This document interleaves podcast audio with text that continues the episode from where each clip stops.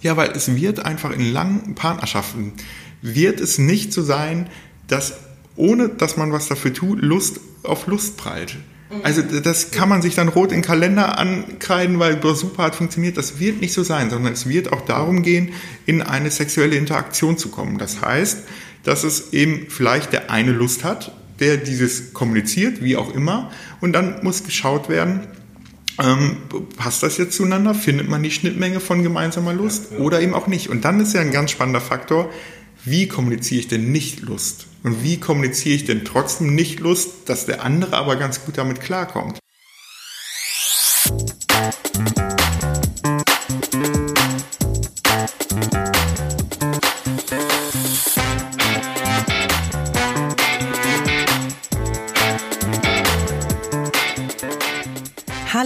Herzlich willkommen bei Psycho trifft Coach, dem Podcast, der Sinn macht. Wir sind Kurt Neubersch und Judith Brückmann. Wir sind Geschwister und Kollegen. Kurt ist Psychotherapeut, ich bin Life Coach und wir quatschen hier alle zwei Wochen über spannende Themen aus dem Leben und der Praxis, die uns immer wieder begegnen. Und wir möchten sie damit greifbarer und transparenter machen und euch einfach, wie gesagt, mit an den Tisch holen. Wir kommen hier aber nicht nur als Bruder und Schwester gemeinsam an den Tisch, sondern haben auch häufig ganz interessante Gäste mit dabei. Heute ist es Carsten Müller, der mit uns als Paar- und Sexualtherapeut schon zum zweiten Mal zusammenkommt. Ja, die Nachfrage war einfach so groß. Ähm, es haben ganz, ganz viele Hörerfragen auch erreicht zu dem, zu der ersten Folge und ähm, ja, zu Carsten. Deswegen haben wir gesagt, okay, wir holen ihn nochmal rein. Und ähm, er ist sowieso als Experte auch immer sehr gefragt. Und ähm, nach jetzt zahlreichen TV- und Podcasts sowie Medienauftritten gibt es nun auch bald endlich sein Buch. Das heißt, Sex ist wie Brokkoli nur anders und erscheint im April 2020. Ähm, es ist ein Aufklärungsbuch, das wirklich mit vielen Vorteilen Vorurteilen aufräumt und einfach wirklich in die Familienbibliothek gehört. Denn Carsten sagt auch, er spricht damit die ganze Familie an. Ähm, wer Lust hat, kann es sich jetzt schon bei Amazon vorbestellen. Ähm, ich denke, das wird nämlich sehr schnell vielleicht vergriffen sein. Also ähm, ich kann es euch nur empfehlen. Ja, wir sprechen aber heute mit ihm über das Thema Lustlosigkeit. Denn wie gesagt, uns haben auch dazu viele Hörerfragen erreicht. Und ganz am Ende der Folge gibt es sogar noch ein kleines Highlight, das noch nicht verraten wird, aber so viel kann ich schon sagen. Kurt und ich werden dabei ziemlich persönlich. So, jetzt aber äh, Schluss mit langen Worten. Ran an den Tisch. Schön, dass ihr wieder dabei seid.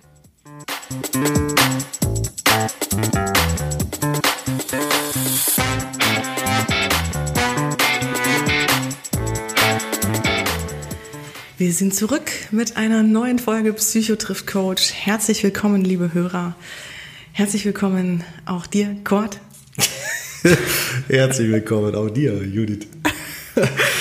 Ich freue mich total. Ich muss sagen, ähm, das Thema passt so gar nicht zu meiner Stimmung heute. Also ich habe richtig Bock. Ich freue mich Hast total. richtig Lust. Ich habe richtig Lust. Ja, schön. Und äh, ich freue mich wirklich unfassbar, weil wir ähm, begrüßen heute als Premiere das Ja. zweite Mal Ja. einen, ja, den Gast, den wir schon mal hatten. Ja. So, so genau. Ja. Und genau, und vor allem, ich freue mich Jetzt wirklich ähm, einfach sehr, ähm, wir haben sehr viele Hörerzuschriften bekommen und Anfragen bekommen, äh, dass derjenige doch bitte, bitte, bitte nochmal wiederkommen soll.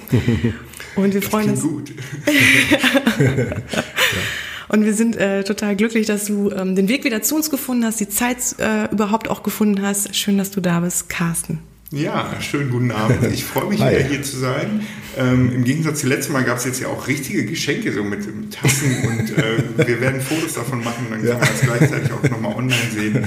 Also darum, ich komme gerne wieder. Also wenn sich das immer nochmal potenziert zu den nächsten Ja. Mal. Nein, Ja. ehrlich, freut mich natürlich auf der einen Seite auch über die Rückmeldungen ähm, der ähm, Hörer und Hörerinnen und ähm, ja, schön äh, mit euch hier zu sitzen und über so ein tolles Thema wie Lust erstmal zu sprechen. Und ja, natürlich gibt es auch immer den Part von Lustlosigkeit dann.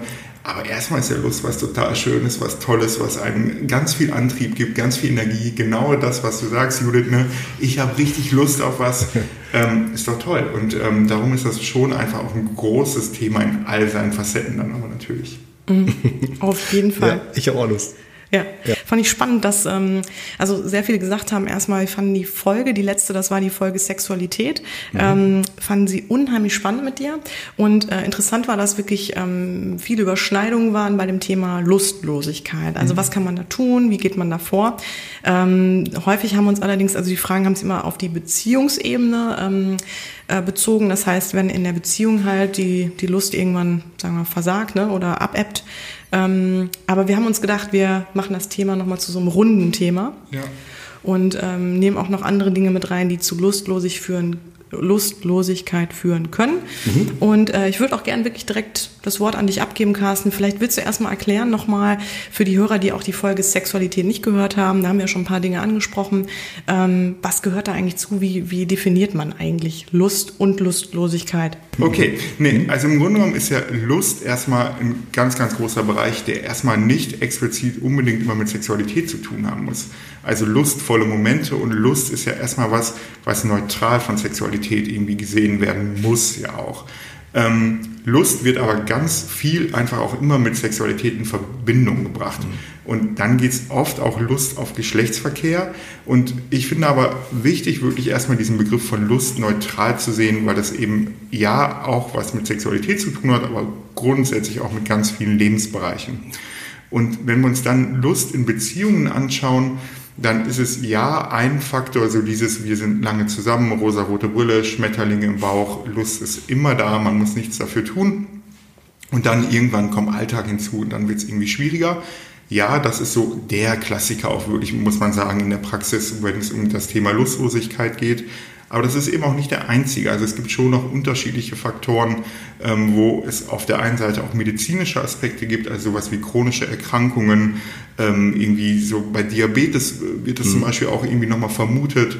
Ähm, auch sowas wie Herzerkrankungen, chronisches Nierenversagen. Das wären alles Dinge, wo man eben auch nochmal von Lustlosigkeit in Bezug auf Sexualität sprechen kann hormonelle Dinge, ähm, sowas wie, ähm, wenn zum Beispiel die Eierstöcke entfernt werden, Schilddrüsenunterfunktion, das mhm. wären auch so ja. Dinge, die auf die Lust dann nochmal gehen.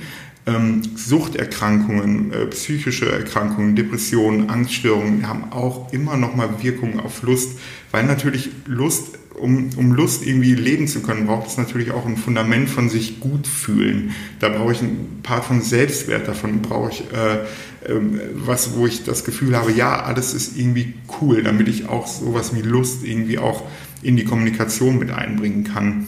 Mhm. Ähm, Medikamente, ganz, ganz großes Thema, wo ich auch wirklich merke, dass da mhm. wenig Aufklärung an vielen Stellen herrscht. Gerade, also kannst du ja gerade auch gleich vielleicht auch noch was zu mhm. sagen in Bezug auf Depressionen einfach, ähm, wenn es da eben Antidepressiva verschrieben werden, ähm, so Serotonin wieder aufnehmende, äh, ja. Äh, dass die einfach echt ja. gut auf die Lust gehen und ganz viele Leute da wirklich nicht drauf vorbereitet werden und dann ja schon auch so ist. Ich meine, wer liest bei Google die allgemeinen Geschäftsbedingungen, da wird auch der Haken dran gemacht und so ist das bei Beipackzetteln ja oft auch so.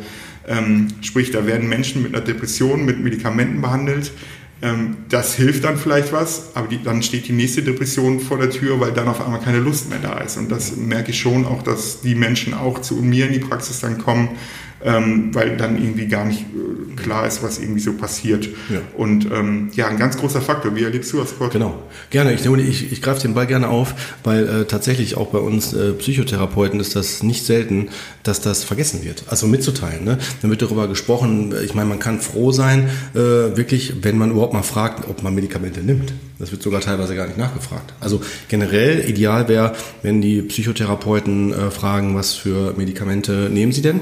Und dann, dass natürlich auch Wissen da ist, wie wirken diese Medikamente. Ne? Das ist halt den Ärzten vorbehalten, deswegen wird das so ein bisschen stiefmütterlich behandelt, wenn man so will, umgangssprachlich gesagt. Aber ähm, ich sehe es genauso wie du. Ich bin jetzt Psychiatrie sozialisiert. Ich kenne die Auswirkungen, wenn man nämlich nicht aufgeklärt wird, weil es gibt halt viele Patienten, die dann tatsächlich auch sagen, oh, ich nehme das Medikament jetzt nicht mehr ich setze es jetzt einfach ab, weil ich will nicht, dass die Beziehung nachher den Bach runtergeht. Ne?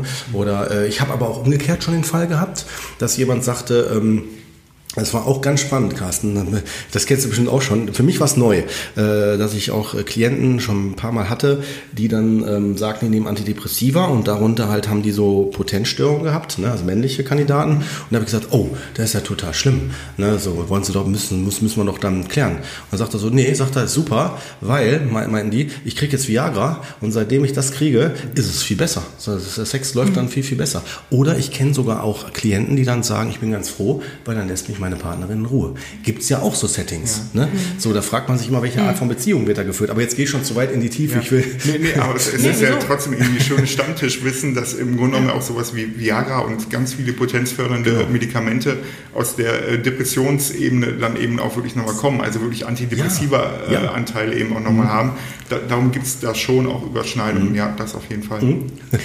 ich finde auch, ähm, ich würde dich gerne mal fragen, auch so zum Einstieg, ähm, Carsten, ist das eigentlich auch, wir haben ja jetzt gesagt, äh, wir haben viele Fragen dazu bekommen. Ist das auch ein Thema, wo du sagen würdest, das ist halt auch häufig bei dir in der Praxis? Ja, also ich würde schon sagen, dass es, ähm, wenn nicht das Thema, warum Menschen zu uns nochmal in die Praxis kommen, weil das einfach ja so das Grundfundament von gelebter Sexualität dann eben schon auch ist, die Lust aufeinander irgendwie mhm. auch nochmal zu haben. Und da gibt es einfach auch unterschiedliche Einflüsse. Wenn wir dann auf der einen Seite die medizinischen Dinge gerade nochmal so besprochen haben, dann ist es ja schon so, dass es aber auch psychosoziale Ursachen dann eben auch nochmal gibt. Ne? Also dass man schon eben sagen kann, dass eigene Erziehung, Sozialisierung eben auch ja. was mit Lust nochmal zu tun hat.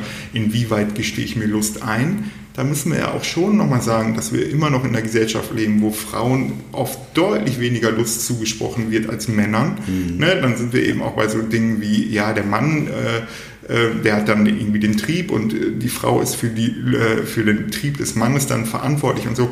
Das sind, also ne, jetzt klingt so, so alt und ist trotzdem aber immer noch irgendwie auch ein Thema. Und darum finde ich das eben auch nochmal zu, wichtig zu sagen, dass es schon auch im Rahmen von Geschlechtern schon auch nochmal Unterschiede im Rahmen, wie viel Lust gestehe ich mir selber ein und wie komme ich dann eben aber auch in die in die Kommunikation über Lust. Und das ähm, finde ich, ist auch ein Teil zum Beispiel im Rahmen von Selbstbefriedigung. Also dass es ja schon immer noch so ist, dass, ähm, weiß nicht, wenn ich mit jungen Menschen arbeite, mit Jugendlichen, ähm, wenn ich mit Jungs dazu arbeite, dann muss ich nicht fragen, ob die sich selbst befriedigen. Äh, mhm. Da geht es eher darum, ob einmal am Tag oder irgendwie dreimal die Woche. Und bei. Frauen ist das schon immer noch mal ein Thema. Und darum ist da, glaube ich, Lust auch eher nochmal was, wo es gar nicht dann die, die, die, rein körperliche Ursache dann mhm. irgendwie hat, aber wo Frauen auf dieser psychosozialen Ebene sich einfach auch oft Lust nicht eingestehen und manchmal dadurch auch in so eine Lustlosigkeit kommen, weil sie eben überhaupt nicht das zu greifen kriegen. Ja, was ist denn jetzt Lust? Und Lust ist ja auch ein mhm. Gefühl, das muss ich erstmal irgendwie reflektieren können, wahrnehmen können und auch nochmal benennen können. Das ist ja total komplex. Mhm. Und darum ist es schon so, ja, das ist eins der großen Themen in der Praxis, absolut, weil eben auch so viele unterschiedliche Gründe da reinkommen. Und darum ist es eben auch erstmal so wichtig zu gucken, naja, woher kommt denn jetzt diese Lustlosigkeit? Und das ist so für mich der absolute Startpunkt, erstmal immer zu gucken, habe ich eine medizinische Ursache, habe ich keine? Ähm, weil wenn ich eine medizinische Ursache habe, dann brauch, brauchen die Menschen oft in der Regel nicht zu mir kommen. Da können sie sich viel Zeit sparen und dann kann man medizinisch da ja. gut mit Kollegen, Kolleginnen ja. dran. Ähm, und das finde ich einfach auch wichtig, eine gute Anamnese dann nochmal zu betreiben. Und vielleicht noch ein ja. Minisatz äh, zu dir, Kurt. Ja, Wenn es dann nämlich um Antidepressiva geht, dann finde ich es eben auch nochmal so wichtig, dann aber auch auf dem Schirm zu haben, dann, äh, wenn am Anfang Medikamente eingestellt werden, nämlich genau dann auch aktiv die ja. Patienten nochmal zu fragen. Wie, haben, Sie, haben Sie Auswirkungen auf Lust nochmal gemerkt? Weil wenn, dann lassen Sie uns nochmal was anderes gucken. Aber bevor nämlich dann wieder Patienten in die Ebene kommen von, ah, ich merke, ich habe weniger Lust, ist ja sowieso die Frage, ob die überhaupt die Antennen dann in dem Moment dafür haben, wenn sie in einer akuten Depression sind oder ob das erst dann irgendwie mhm. später kommt und dann aber nicht mehr mit den Medikamenten in Verbindung gebracht wird. Darum braucht es da eben auch eine aktive Auseinandersetzung mhm. von Ärztinnen und Ärztinnen ja. und eben dann auch Psychotherapeuten, ja. damit da wirklich ähm, für den Patienten da gut drauf geguckt wird. Da gibt es auch keinen Unterschied Männer, Frauen, finde ich auch nochmal wichtig. Mhm. Ja, was, was, was mir auch gerade nochmal so in den Sinn kam, als du das jetzt alles so ausgeführt, hat, ist, äh, ausgeführt hast, ist auch so ein bisschen, finde ich, die Frage, die ja erstmal so im Raum steht, ist, welche Funktion hat denn Sex überhaupt ne? für, für die für dieses Individuum dann in dem Moment. Und vor allem, was ich auch mal interessant finde, wo unterscheidet sich das so ein bisschen bei Männern und Frauen? Ne? Ähm, ganz kurz, kannst du noch mal ganz kurz, ich muss noch eine Anmerkung machen zu Medikamente, ganz wichtig. Gerne. Wenn sich nämlich Hörer jetzt ange, angesprochen fühlen ne, und die sich dann fragen, so, ah, hier, deswegen ist das mit Medikamente, möchte ich noch mal ganz dringend darauf hinweisen, bitte nicht in Eigenregie irgendwas verändern. Ja, bitte, bitte, bitte dann Kontakt aufnehmen mit dem behandelnden Arzt, der die Medikamente verschrieben hat und zusammen mit dem nach einer Lösung suchen. Es wird immer eine Lösung dafür geben. Bitte niemals eigenmächtig die Medikamente weglassen, weil es gibt auch Absetzungsphänomene und noch andere Sachen. Ja, zu, Deswegen, zu 100 ne? also Prozent also, auf jeden genau, Fall. Also wir in der Praxis arbeiten dann immer so, dass wir über Schweigepflichtsentbindung mit dem dementsprechenden Psychotherapeuten oder Psychiater oder ähnliches mhm. zusammenarbeiten und dann genau diese Dinge eben nochmal besprechen. Genau. Ja, super ja, wichtiger ne? Hinweis nochmal auf jeden ja, Fall. So, ja. war jetzt nochmal, genau. Sehr gut.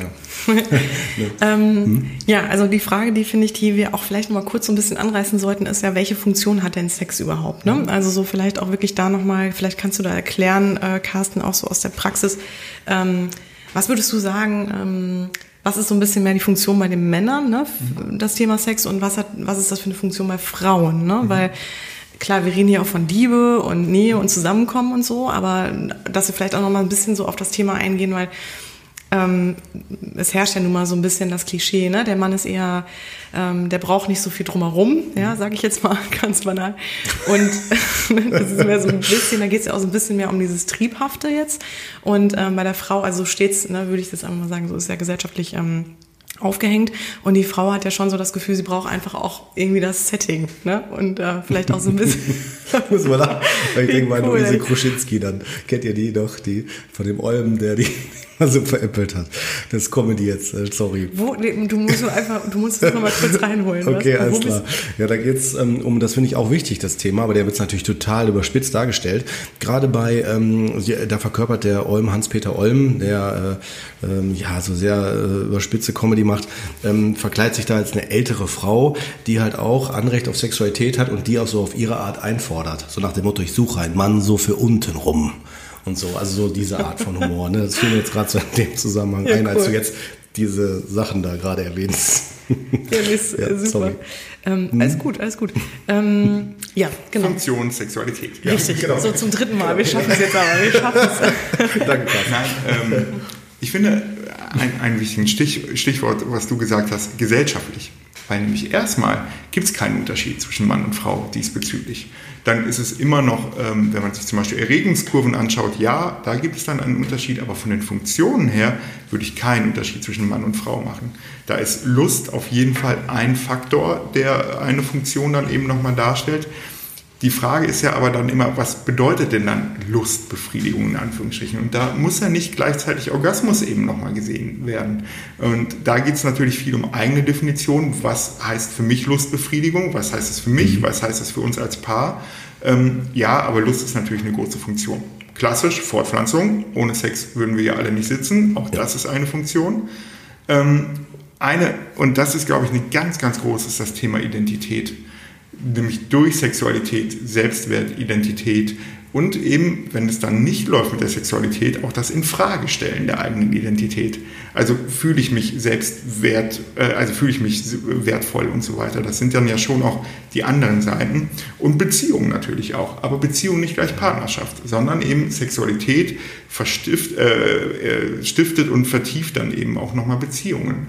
Ähm, und das kann bei einem One-Night-Stand, gibt es genauso eine Beziehungsebene, wie aber eben vielleicht auch, wenn ich viele Jahre zusammen bin. Und das sind so die vier klassischen Faktoren, ähm, wobei dann eben Lust und Identität, glaube ich, so diejenigen sind, die dann auch ähm, es schwierig machen an manchen Stellen im Rahmen von Partnerschaft dann eben auch.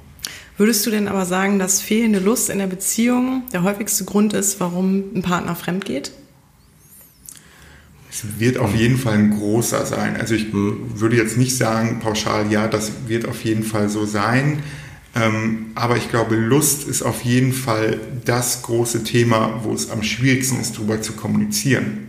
Weil wie mache ich das? Also ne, gibt es dann eben so dieses klare, so ich habe Lust auf dich oder wie kommuniziere ich da überhaupt? Und wenn ich das schon als schwer erachte, dann über das Problem von Lustlosigkeit zu kommunizieren, das ist, glaube ich, ganz schwer. Und da, wenn wir dann wieder bei Schubladen sind, ist es in meiner Auffassung oft so, dass Lustlosigkeit bei Männern noch schwieriger in der Kommunikation mhm. ist, weil das vom Selbstwert, von dieser Rolle, ich bin als Mann eben derjenige, der hier immer Lust hat und so ja. weiter, ähm, einfach viel schwerer in Anführungsstrichen ist, da zu kommunizieren. Und das merke ich eben schon, dass da die Schwelle der Männer über fehlende Lust ins Gespräch zu kommen schon deutlich, deutlich größer nochmal ist. Mhm. Mhm.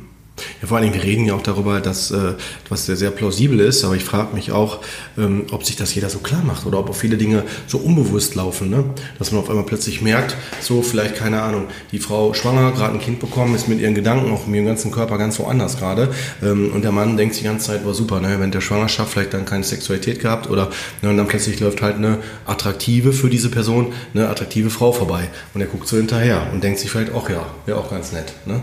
So, mhm. ich glaube, solche Dinge laufen dann auch so unbewusst, dass man sich dann gar nicht fragt, hey, was mache ich denn da? Oder ne, so. Also krieg, das kriege ich nicht selten rückgemeldet. Ja, ja, und dann ist aber Therapie, eben genau ne? wieder diese Frage, ähm, wie ich für mich Sexualität definiere und wie ich genau. für mich dann eben auch nochmal Lust definiere. Also ist das was, wo ich dann sage, das ist was ausschließlich eben im Rahmen von Partnerschaft ähm, gibt es Lustbefriedigung im Rahmen von Masturbation? Ist das erlaubt? Ist das nicht erlaubt? Ähm, darf die dann auch mit Pornografie oder anderen Bildern irgendwie sein? Oder ist das rein Fantasie? Und das, glaube ich, ist eben auch so ein schon großes Tabuthema auf den Partnerschaften. Wie wird über Masturbation gesprochen? Wird da überhaupt drüber gesprochen? Ähm, wird das einfach getan? Und wenn dann aber jemand erwischt wird, dann ist das äh, irgendwie, dann ist großes Palaver. Also das, das merke ich eben schon, dass da ganz viel Kommunikation und Sprache zu fehlt und auch gerade zu Lust. Ähm, da ganz viel Sprache eben auch nochmal fehlt, weil man mhm. das einfach an vielen Stellen nicht gelernt hat, mhm. über Lust ins Gespräch mhm. zu kommen ähm, weil es, also ne, bei Frauen hatten wir gerade schon so diesen Part von, ähm, nee, eine Frau darf das auch nicht, die, die Lust zu kommunizieren, das gehört sich nicht, es ist irgendwie nicht stattbar oder ähnliches. Ähm, und bei Männern ist es eben so, da geht man sowieso immer davon aus, die wollen ja immer. Mhm. Ne? Genau. Das, das ist ähm, schon nochmal interessant. Das ist äh, ein bisschen äh, vielleicht weit hergeholt, aber das finde ich insofern nochmal spannend. Ähm, jetzt äh, wieder mehr ein Stammtischwissen. Es ist ja in Deutschland eben auch so, dass äh, Exhibitionismus eine rein männliche Straftat darstellt. Also wenn eine Frau sich irgendwo in, im, im Park nackig machen würde, dann wäre das eben ähm, Erregung öffentlichen Ärgernisses. Und wenn ein Mann das tut, könnte das eben Exhibitionismus sein. Haben wir einfach ganz andere Strafmaße. Die Erregung öffentlichen Ärgernisses ist dann irgendwie 20 bis 50 Euro oder so. Und ich finde, da geht eben ein ähnliches Bild mit einher. Mhm. Nämlich, wenn eine Frau sich auszieht, dann finden das alle super. Das wollen eben auch alle, weil ähm, das ist lustvoll. Und wenn ein Mann das macht, ist es irgendwie auch dann nochmal übergriffig und so. Das finde ich spannend, weil das schon auch an Stellen was mit, mit, Lust und wie sehen wir denn überhaupt dann auch Männer und Frauen in Bezug auf Lust und Sexualität zu tun hat. Ja, das stimmt, das ist darf echt ich, spannend. Darf ich da mal kurz einhaken? Würde mich mal interessieren, auch aus deiner Sicht, Carsten. Also Exhibitionismus, würdest du sagen, ist das auch ähm, eine Form, äh, sag, also verschafft sich derjenige darüber Lust oder? Absolut. Ja. So, ne? so und dann ist immer, auch, also ne, dann ist es eine Straftat und das ist auch gut, dass es eine Straftat ist, aber da geht es natürlich schon auch, also da wird es nicht ausschließlich nur um Lust gehen, sondern dann geht es dann vielleicht auch nochmal um so Punkte wie Macht, in dem Moment einfach die Macht auch zu jemandem haben, ähm, Gewalt dann irgendwie auch nochmal anzutun. Aber in vielen Fällen wird das auch Lust dann eben auch nochmal sein. Und das ist, ähm, mhm. finde ich, dann ja auch die interessante Herausforderung für Menschen, für sich auch klar zu haben, was macht mir denn Lust und was bereitet mir Lust. Mhm. Und das erlebe ich wirklich auch oft in der Arbeit, dass da Menschen wenig bis keine Antwort drauf haben. Mhm. So, was, und das ist ja auch schwierig. Also woher soll ich wissen, was mir Lust eben auch nochmal bereitet? Und da wird es auch wichtig sein, seinen eigenen Körper zu kennen. Da wird es wichtig sein, für sich klar zu haben, was macht mir Lust und dafür muss ich vielleicht auch Dinge nochmal ausprobieren, um irgendwie auch so eine möglichst bunte Tüte zu haben, weil ich werde nicht immer in ein und derselben Situation das Programm abrufen können, was mir Lust bereitet, sondern da braucht es eine bunte Tüte, damit ich eben auch mhm. mehrere Möglichkeiten habe, mit meiner Partnerin, meinem Partner dann auch anzudocken. Weil bei der bunten Tüte heißt es ja immer noch nicht, dass wir dann beide die roten Gummibärchen auf einmal rauspacken, sondern vielleicht muss eben das rote Gummibärchen genauso kompatibel sein mit dem schwarzen Lakritz. Aber dafür braucht es eben dann eine, eine Vielfalt eben auch. Und mhm. das ist doch auch total mhm. toll, eine Vielfalt von Sexualität zu haben, weil dann sind wir bei lustvollen Momenten. Das ist doch total schön. Mhm. mhm. Darf, ich, darf ich da auch mal für die Hörer nochmal nachfragen, Carsten, was meinst du denn mit bunter Tüte? Also was sind denn wirklich so Dinge, die man die Vielfalt, also was macht das denn aus? Was würdest du sagen? Ja, für mich macht Vielfalt ähm, ganz, ganz wenig unterschiedliche Sexualpraktiken aus. Also das ist ein mini, mini Part von der bunten Tüte. Ich finde es viel spannender, ähm, eine Vielfalt in Bezug auf, ähm, auf die Themen zu haben, wie kommen wir überhaupt zur Sexualität? Also was sind unsere Öffnungswege? Darf das verbal sein? Darf das nonverbal sein? Kann das auch sein, dass wir das ankündigen, dass wir uns verabreden? Das ist ein großer Part von Vielfalt. Und ich finde eben auch nochmal in diesem Moment eben den, den Rahmen nochmal zu setzen. Wie, wie kann das aussehen? Können das unterschiedliche Orte sein? Also dieses ganze Drumherum ist eine große Tüte von Vielfalt. Ja, und dann ist ein kleiner Teil auch Sexualpraktik. Aber ich finde, auch im Rahmen von Sexualpraktik ist nochmal so wichtig, man darf auch Dinge für den anderen tun. Ich finde, bei Sex wird immer so gesagt, und es muss immer beiden gleich und so. Das finde ich ist Quatsch. Warum darf ich nicht auch in diesem Lebensbereich Dinge dem anderen zuliebe tun? Ich finde, ja, wichtig dabei, wieder nicht über eigene Grenzen und so weiter. Ne? Auf jeden Fall, zu 100 Prozent. Aber auch da darf ich Dinge aus meiner eigenen Komfortzone heraus für den anderen tun, weil ich den liebe, weil ich den total sympathisch finde oder wie auch immer. Und das finde ich, ähm, wird oft so verurteilt. Aber ich finde, das ist ein ganz wichtiger Punkt. Man darf auch im Rahmen von Sexualität Dinge für den anderen tun. Das mache ich bei anderen Dingen ja auch. Weiß nicht, wenn meine Frau unbedingt zum Italiener will und ich eigentlich denke, boah, Asiate wäre aber viel besser. Na gut, ich mache das heute mal aus Liebe zu meiner Frau. Ja, alles cool, alles easy.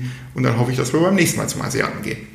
Mhm. Und dann aber auch diese Kommunikation zu haben und sich auch zu trauen. Ja, ich mache das dir zuliebe. Das darf man sagen. Und das darf man auch so kommunizieren, weil es ist nicht irgendwie doof oder soll dem anderen schlechtes Gewissen machen, sondern es geht darum zu sagen, hey, du bist es mir wert, du bist mir so wertvoll, dass ich aus meiner Komfortzone rausgehe und sage, hey, wenn dir das gerade wichtig ist, dann tun wir das. Mhm. Finde ich super schöne Vergleiche die der Carsten da macht. Ganz toll. Ja, auf jeden Fall. Weil da kann jeder was mit anfangen. Ja. Und vor allen Dingen, finde ich, kommt es so aus der Stigmatisierung so raus. Ne? So, dass man dann so sagt, so, äh, so diesen Zwang dahinter, man muss irgendwie was genau machen oder ne, sonst was. Oder drei Stunden Akrobatik oder ne, jetzt mal eben die fünf Minuten mal eben kurz bevor die Tagesschau beginnt oder keine Ahnung. Ne? So, mhm. ja, finde ich gut. Ja. Ganz genau. Ja, auch genau, mhm. wirklich, was auch dann ähm, so wie du schon sagst, auch ein bisschen losgelöst ist davon, ne? immer nur, dass beide dann gleich irgendwie die Lust verspüren. Ne? Ja. ja, weil es wird einfach in langen Partnerschaften, wird es nicht so sein, dass ohne dass man was dafür tut, Lust auf Lust prallt. Mhm. Also das kann man sich dann rot ja. in den Kalender ankreiden, weil das super hat funktioniert. Das wird nicht so sein, sondern es wird auch darum gehen, in eine sexuelle Interaktion zu kommen. Das heißt, dass es eben vielleicht der eine Lust hat, der dieses kommuniziert, wie auch immer, und dann muss geschaut werden, ähm, passt das jetzt zueinander? Findet man die Schnittmenge von gemeinsamer Lust? Ja, genau. Oder eben auch nicht? Und dann ist ja ein ganz spannender Faktor, wie kommuniziere ich denn nicht Lust? Und mhm. wie kommuniziere ich denn trotzdem nicht Lust, dass der andere aber ganz gut damit klarkommt? Und das wird auch ein Part von Training sein. Mhm. Wenn es dazugehört, dass es auch Lust kommuniziert wird und man das Gefühl hat, man geht trotzdem wertschätzend gut damit um. Und ich finde, da ist Sprache einfach ein ganz wichtiger Faktor. Mhm. Und ich glaube, das geht auch und das funktioniert mhm. auch in Beziehungen, dass man trotzdem wertschätzend mit dem anderen umgeht und sagt, nee, heute habe ich vielleicht keine Lust auf Sex im klassischen Sinne, aber ich fände es toll, wenn wir jetzt irgendwie Netflix anmachen und gemeinsam kuscheln auf der Couch liegen. Mhm. So, also da darf es ja auch irgendwas dazwischen geben, aber ich finde, auf Dauer Dinge nur für den anderen zu tun und seine eigenen Bedürfnisse komplett rauszulassen, wird auch in der Beziehung nicht funktionieren. Dann wird das vielleicht das Problem ein bisschen weiter nach hinten verlagern vom zeitlichen her und trotzdem wird es irgendwann schwierig werden. Und mhm. darum finde ich es eben wichtig, da von Anfang an einfach eine gute Kommunikationsebene zu haben. Und das ist Training. Das ist Vokabeltraining, das ist Sprache lernen. Ähm, da, weil da hat jedes Paar auch seine eigene Sprache, aber die muss man eben erstmal finden. Ja. Und die braucht man nämlich am Anfang nicht. Am Anfang, rosa-rote Brille, Schmetterlinge, man kommt aus dem Bett nicht raus. Da brauche ich diese Sprache nicht. Aber das ist eben eine ganz wichtige Phase, wenn man das Gefühl hat, ja, das wird hier ernster und wichtiger. Alltag kommt dazu, dann auch wirklich diese Sprache zu finden. Das ist ganz wichtig.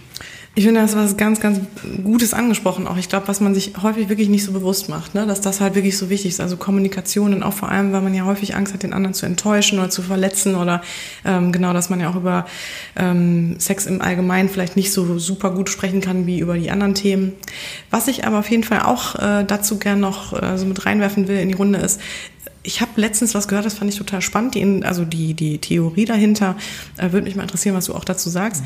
Und zwar ist die Theorie, und da habe ich irgendwie gehört, ich kann es jetzt nicht mehr, ich kann nicht mehr sagen, welche Quelle oder was auch immer das war, aber ähm, dass man sagt oder dass es heißt, ähm, weil man am Anfang, also es ist gar nicht so, dass man so verliebt ist, dass man, also oder dass die, die, diese Verliebtheitsgefühle, ne, diese, diese Verliebtheit am Anfang dazu führt, dass man so viel im Grunde genommen im Bett landet, mhm. sondern dass man dadurch, dass man so viel im Bett ist und sich so körperlich angezogen fühlt, diese Verliebtheit da rauswächst. Also im Grunde genommen, dass die Ursache andersrum ist, ne? also die oder die Kausalität.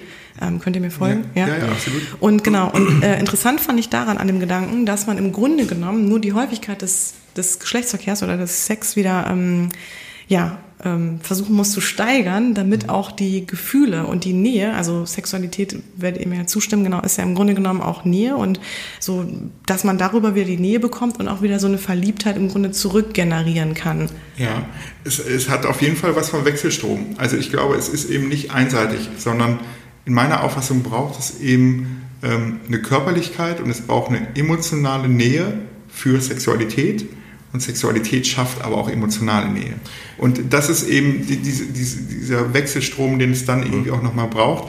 Das ist der Grund, warum vielleicht Friends Plus Beziehungen irgendwann dann doch zu Beziehungen werden. Weil eben nackiger als beim Sex kann man einfach nicht sein. Mhm, das hast du ja in der ersten Folge so, ja. super treffend. Und, und, und, und das, mhm. das ist genau so der Grund, weil man einfach auch emotional dann irgendwie dann trotzdem so nah dran ist. Und das ist, ähm, ich finde, da ist Wechselstrom einfach ein ganz, ganz, guter Begriff für, weil es geht nicht das eine oder das andere, beziehungsweise jedenfalls nicht auf Dauer. Es ja. wird mal total gut funktionieren, auch einfach nur die eine Seite zu haben und trotzdem auf Dauer wird es sehr schwierig werden. Ja, äh, wenn man jetzt auch noch ein bisschen aus der Stammtischtüte äh, plaudert. Gerne, Gerne. Hau raus. Gerne. Sagt man da nicht sogar auch, dass ähm, Frauen äh, Nähe brauchen, um Sex zu leben und äh, Männer Sex brauchen, um Nähe zu haben? Ist ja, das, so? das ist totaler Quatsch. Ne? Entschuldigung. Aber ja? ja, bitte, ja, deswegen ja, an den Experten gerichtet. Also, also ich finde, ich finde das, das ist einfach, also die Schublade finde ich sogar zu, also finde ich, ich bin Freund von Schubladen, aber die ja. finde ich wirklich zu groß, weil ich wirklich auch finde, ähm, dass ich das Gefühl habe, dass da habe ich auch genug Männer und Frauen erlebt, die einfach es ganz anders, anders dann nochmal ne? sehen. Und das, das finde ich auch von, von, der, von der Zuschreibung too much. Also ich glaube schon, dass es eben ja bestimmt klassische oder eher Werte im Rahmen von Männern und eher Werte und so im Rahmen von Frauen gibt, aber ähm, trotzdem finde ich einfach ähm, so das Wichtige auch, also gerade wenn wir hier auch so eine Sendung machen, äh, finde ich es auch wichtig zu sagen, hey Männer, guckt für euch, was ist euch wichtig und hey Frauen, guckt für euch, was ist wichtig und wie kriegt ihr das übereinander? Ja. Weil das ist ja auch die, die, die, riesen, die riesen Herausforderung. Ja. Und dann ist es ja, ne, kommt ja, wir reden jetzt hier gerade auch so viel in heterosexuellen äh, äh, Dingen, äh, ne, da auch nochmal zu gucken, wie kann das auch im Rahmen von Homosexualität funktionieren. Und da ist es einfach ich glaube, geschlechterunabhängig ist der Part Kommunikation. Kommunikation über Bedürfnisse, Kommunikation über Lust und, das ist ja auch noch ein Lustkiller vielleicht, weil da haben wir noch gar nicht drüber gesprochen, wenn ich einfach eben auch eine medizinische Ursache habe und eine Sexualstörung vielleicht auch habe, wenn ich Erektionsprobleme mhm. habe. Wenn ich Erektionsprobleme habe, werde ich nicht in lustvolle Momente kommen, weil ich die ganze Zeit das Gefühl habe, scheiße, und es klappt nicht da werde ich keine mhm. Lust haben. Teufelskreis Wenn, sozusagen. Ja, absolut. Wenn ich Schmerzen beim Sex habe, als Frau, Vaginismus zum Beispiel, also so eine Verkrampfung eben auch vom Beckenboden, ähm, die keine medizinische Ursache äh, wiederum haben kann, auch das kann eine rein psychische Ebene sein, dann werde ich nicht mich in lustvolle Momente begeben, weil ich dann Angst habe. Weil warum soll ich mich in schmerzvolle Momente reingeben? Und darüber dann in das Gespräch zu kommen, das ist nämlich genauso wie du sagst, Juli, das ist richtig Teufelskreis. Weil dann nämlich vielleicht auch, selbst wenn ich kommuniziere, der Partner, Partnerin eben trotzdem ja Lust hat, aber dann wiederum auch nicht in die Lustkommunikation geht, weil man will den anderen ja nicht in diese Situation drängen und so weiter und so weiter. Und das ist ein Part, der dann in Therapie passiert, es gibt Sexverbote. Dass einfach klar ist, erstmal, okay, wir kommen gar nicht in diese Ebene rein, wo wir uns nicht gut tun, sondern es geht dann um Körperlichkeit und Schritt für Schritt Körperlichkeit aufzubauen und Sexualität neu zu definieren. Es gibt eine Veränderung im Rahmen von medizinischer Ursache und jetzt müssen wir mit dieser Veränderung leben und unsere Sexualität neu definieren. Vielleicht sieht die dann jetzt nochmal ganz anders aus und es ist ähm, mehr Petting als Penetration oder wie auch immer, aber das entscheidet ja zum Glück jeder selber, das muss ich nicht entscheiden, das müssen wir nicht entscheiden. Aber diesen Schritt zu wagen, damit ich nicht immer in diese Enttäuschungsmomente reinkomme, sie will nicht, er will nicht ähm, oder gar das zu tun und ähm, es klappt mit der Erektion nicht oder ich habe wieder Schmerzen, das ist einfach wichtig und das darf Sexualität auch nicht sein. Das darf nicht ein Schlag in die Fresse sein, wenn man Dinge nicht schafft. Ja. Ja, ja. finde ich gut. Ich meine, das ist ja auch einer der Punkte, was wir uns ja auf die Fahne geschrieben haben mit dem Podcast, ne? dass wir mit Gerüchten ja auch aufräumen wollen, dass vor allen Dingen die Hörer auch dann äh, genau sich darin überprüfen können, ne? welche Sachen treffen zu, auch von Vorurteilen und ähnliches. Ne? Und was du jetzt, glaube ich, auch noch gerade reingebracht hast, ist ja auch der Punkt Versagensängste. Kann man das so sagen? So gerade wenn zum Beispiel Schmerzen sind oder so, man sagt sich so, oh, jetzt muss ich trotzdem durchhalten, damit er nicht denkt irgendwie, ne? oder sie denkt, weißt du so. Ne? Ja, ja, das, auf, ich, auf, ja total. Ne? Meinst also, du wahrscheinlich? Also das ist ein großes Thema ähm, so dieses, ähm, ja, ob, Sex muss optimal sein. Genau. Ich, ich muss irgendwie irgendwelchen Rollen, wobei auch immer die Frage ist, wer gibt denn diese Rollen vor? Also wie muss Sexualität irgendwie auch aussehen und was ist so das ja. Ideal? Und trotzdem ist es schon auch was, wo Menschen einfach, glaube ich, total unter Druck mhm. stehen, weil eben, das hatten wir auch schon in der ersten Folge, so dieses, man muss dann mindestens ein äh, Sexspielzeug in der Schublade haben ja. und man muss irgendwie auch so performen ja. und man muss irgendwie fünf Stellungswechsel ja, wie im und, Sexfilm. Ne, genau, genau, oral, vaginal, anal Alles, und dann genau. ab ins Gesicht. Ja, und das ist eben. Ja, alles. Ja, super. Ja, aber, super aber, auf den Punkt aber, aber, aber, so noch nicht gehört. Das, das, das, das sind ja so die Bilder, die letztendlich dann irgendwie auch nochmal vermittelt werden. Wobei ja. man ja auch sagen muss, viele Menschen können das sehr gut unterscheiden. Und trotzdem glaube ich auch, wenn die Menschen klar haben, dass das ein Fantasy-Film ist, der im Rahmen von Pornografie abläuft, sind es aber auch immer trotzdem noch Dinge, die einen unbewusst prägen. Ich weiß auch, wenn ich Werbung gucke, dass die wollen, dass ich dieses Produkt kaufe. Und trotzdem werde ich manchmal angefixt von Werbung. Und das ist, glaube ich, bei Pornografie auch so. Man weiß, man kann das unterscheiden und trotzdem wird ja, es aber im so? Hinterstübchen irgendein ja. Bild äh, auch nochmal weitergeben. Aber Carsten, ist das wirklich so? Also, weil ich meine, es gibt ja äh, genug, ich weiß noch in der Jugend, was da für Räuberpistolen, also für Geschichten aus der Schublade geholt worden sind. So, was meinst was man du? alles aus. Ja, allein Sex, Sexfilme, dass man sagt, so, ja, habe ich dann die ganze Nacht die Frau beglückt oder umgekehrt. Weißt du, so, solche, solche Geschichten, die dann so aus der Schublade geholt werden. Ne? Und das sind ja so Sachen, auch neben denen in den Filmen, wenn man sieht, so, boah, wie lange hält der denn da durch und so weiter. Ne? Und äh, das sind ja, glaube ich, schon so Sachen, die dann, ähm, ich weiß nicht, ob das meinst wirklich, Carsten, dass jeder das weiß oder vieles wissen, dass es, dass es unrealistisch ist, weil ich könnte mir vorstellen, manche denken, echt, mhm. das ist so und ich muss das jetzt erreichen, sonst bin ich ein Loser. Ne? Weil ich habe auch keinen Six-Pack oder Nine-Pack wie Batman, ne? Oder nein, nein, auf jeden Fall wissen weißt du? das auch genug Leute nicht, wobei ich eben aber auch glaube, dass du und ich und wir Ja. drei hier Ja, ja, natürlich klar. auch immer die Leute erleben, die es dann eben nicht, also ne, wenn man also ne, prozentual guckt, wie viele Menschen Pornografie schauen, ohne dass das irgendeine Wirkung hat, ähm, glaube ich, ist das schon gering und trotzdem gibt es natürlich Leute, die da unter einer großen Prägung eben auch nochmal leiden. Also nicht umsonst gibt es jetzt ja auch nochmal so eine neue Klassifizierung, ICD-11, wo es dann eben auch darum gehen wird, dass sowas wie Sexsucht und Pornografiesucht eben auch als Krankheit mittlerweile dann eben auch nochmal anerkannt ist. Zu Recht, ist auch ein großes Thema bei uns in der Praxis. Ähm, und trotzdem, finde ich, ähm, können das schon sehr, sehr viele Mhm. Menschen auch nochmal unterscheiden. Bestimmt nicht alle, ähm, aber die Bilder, die da Mhm. eben nochmal suggeriert werden, das hat natürlich wirklich nochmal eine Wirkung auf den Menschen, weil das eben, oder hat Wirkungspotenzial, vielleicht eben auch so. Und dann geht es wieder darum, wenn ich Wirkungspotenzial habe, braucht es ja was davor. Wie ist meine Erziehung, wie ist meine Sozialisierung? Und da glaube ich einfach geht es auch um das Thema Aufklärung. Also da einfach auch zu wissen, nee, ähm, der Geschlechtsverkehr, der da jetzt seit 20 Minuten läuft, das wird nicht real sein. Genau. Und die Spermamenge, die da gibt, die ist eben auch nicht real, weil wenn man sich da einfach auch nochmal wirklich Erregungskurven anschaut und durchschnittlicher Geschlechtsverkehr, dann sind wir bei Frauen bei circa 15 Minuten, bei Männern bei 8 Minuten und dann ist das irgendwie mit dem gemeinsamen Orgasmus einfach auch wieder ein Happening. Da kann man sich freuen, aber es wird nicht die Realität sein. Und wenn eben dann aus diesen Realitäten auch Lustlosigkeit entsteht, dann ist es natürlich auch wichtig, diese Mythen eben nochmal aufzuklären und dann auf Sachebene nochmal zu gucken, hey, worüber reden wir denn jetzt hier überhaupt und was ist denn normal? Ne, das fängt bei Penisgröße an und hört eben bei Stellungen dann irgendwie auch nochmal auf und das ja, hast du recht, Kurt, da braucht es, glaube ich, an vielen Stellen Fachwissen oder Aufklärung. Sachwissen, ja. Nicht mal Fachwissen, sondern Sachwissen. Ja. Ähm, aber trotzdem gibt es auch genug Menschen, die können das sehr gut ja, ja, unterscheiden. Klar. Ja, so. ich weiß, was du meinst. Ja, ist Aber echt- Ähm, ich finde halt auch Sexualität ist ja auch so ein Thema. Also ich weiß nicht, ähm, ich denke bei euch Männern ist es noch äh, wahrscheinlich gravierender, Schublade, aber ne?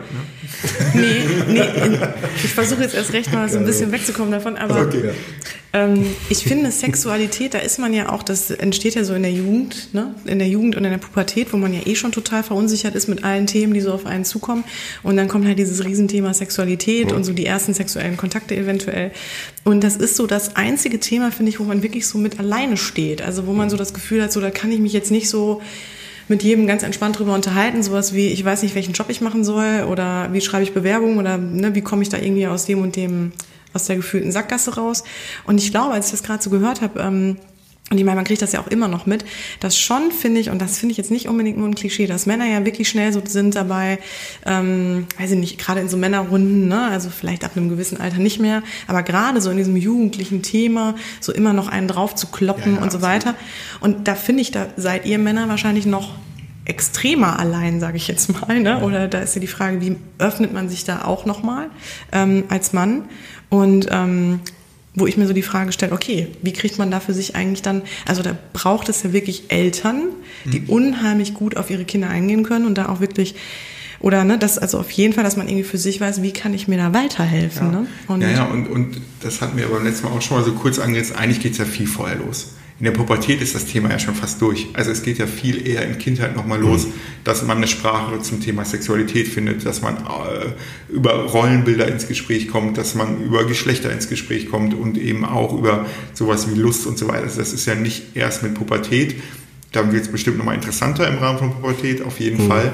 Aber trotzdem sind das, glaube ich, wichtige Dinge, die davor dann nochmal passieren. Aber ähm, das ist schon so, da, da gebe ich dir auch recht, dass schon Männer ähm, oft nochmal mehr unter diesem Performance-Druck dann irgendwie auch nochmal stehen. Die müssen performen, weil mhm. sonst die Frau auch weg ist. So, das ist oft, was ich auch bei Männern in der Praxis erlebe, ähm, dass dieses Bild dann irgendwie da ist. Da kann man jetzt unterschiedlichste Ideen haben, wo das herkommt. Und trotzdem gibt es dieses Bild und damit muss man natürlich auch erstmal irgendwie arbeiten und klarkommen, das stimmt schon. Mhm. Ähm, wobei dann eben auch, wenn man das Spielchen dann weiterspielt, eben ich schon auch oft Frauen erlebe, die dann nämlich auch über eigene Grenzen trotzdem Dinge tun, ähm, weil der Mann das irgendwie möchte. Also das ist dann die, die andere Seite der Medaille äh, hinter dem Performen der Männer und Dinge tun, obwohl man es nicht will, ähm, äh, für, für, von den Frauen dann eben aus. Ne? Und mhm. das ist ja, das sind schon eben nochmal Dinge, die, glaube ich, aber auch nur durch solche Dinge, auch wie heute Abend hier, aufgeweicht werden können, dass ja. das Thema Sexualität mehr ins ja. Gespräch kommt. Dass, es, ähm, ähm, darüber, dass man darüber spricht, was Bedürfnisse sind. Mhm. Dass es eben auch, auch on vogue ist, auch mal keine Lust zu haben und man irgendwie das auch kommunizieren darf und so weiter und so weiter. Und da glaube ich, sind wir schon noch sehr weit weg über ernsthafte Kommunikation von Sexualität ja. in einer Gesellschaft, die total sexualisiert ist, wo es noch nie so offen war, noch nie so frei mhm. verfügbar, sind wir, glaube ich, sehr weit weg von einer bewussten Kommunikation, ähm, weil gerade auch so ein Ort wie Familie, wo, wenn nicht in Familie, soll und kann über Sexualität gesprochen werden? Genau. Ganz genau. Stimmt. Ich würde gerne nur so ein bisschen, auch damit wir jetzt zügiger durchkommen, ne, Jungs, ja. ähm, Entschuldigung. Ja, ja, das Thema noch, äh, ich weiß, äh, was mir gerade noch aufkam, nee, bevor die weg ist, ich war, ja. Lust, Lust im Alter. Lust und Lustlosigkeit im Alter brauchen wir auch noch. Ja, ich würde gerne aber, bevor wir darauf kommen, ist es okay, wenn ich noch das gut. zwischenschiebe? zurückstellen. Ja. Ähm, genau. Ja, alles gut. Und zwar Lustlosigkeit nach einschlägigen Ereignissen, Carsten, würde ich gerne noch mal kurz machen. Oder nach Erfahrungen, die halt wirklich so waren. Ähm, also ich denke da jetzt ganz gezielt irgendwie an sowas wie Geburt ja. Oder ähm, vielleicht aber auch sowas wie, wenn Missbrauch. ich häufig betrogen wurde. Ja, darum, oder? Ja, Missbrauch, genau. Ähm, genau, das ist ja schon wirklich äh, schon ja. ähm, heftiger. Oder OPs aber, oder so. Hm, genau, OPs oder mhm. was auch immer, also wo vielleicht eine Übergriffigkeit stattgefunden hat, ne? Ähm, oder halt irgendwas, wo einschlägig war mit mir körperlich, ne? dass ja. ich da für mich, ähm, aber auch sowas wahrscheinlich wie, ähm, wenn ich häufig betrogen wurde. Ne? Mhm. Ähm, also vielleicht können wir nochmal über sowas sprechen. Ja. Ähm, wie, wie stellt sich das dar? Was würdest du sagen, auch so aus der Praxis?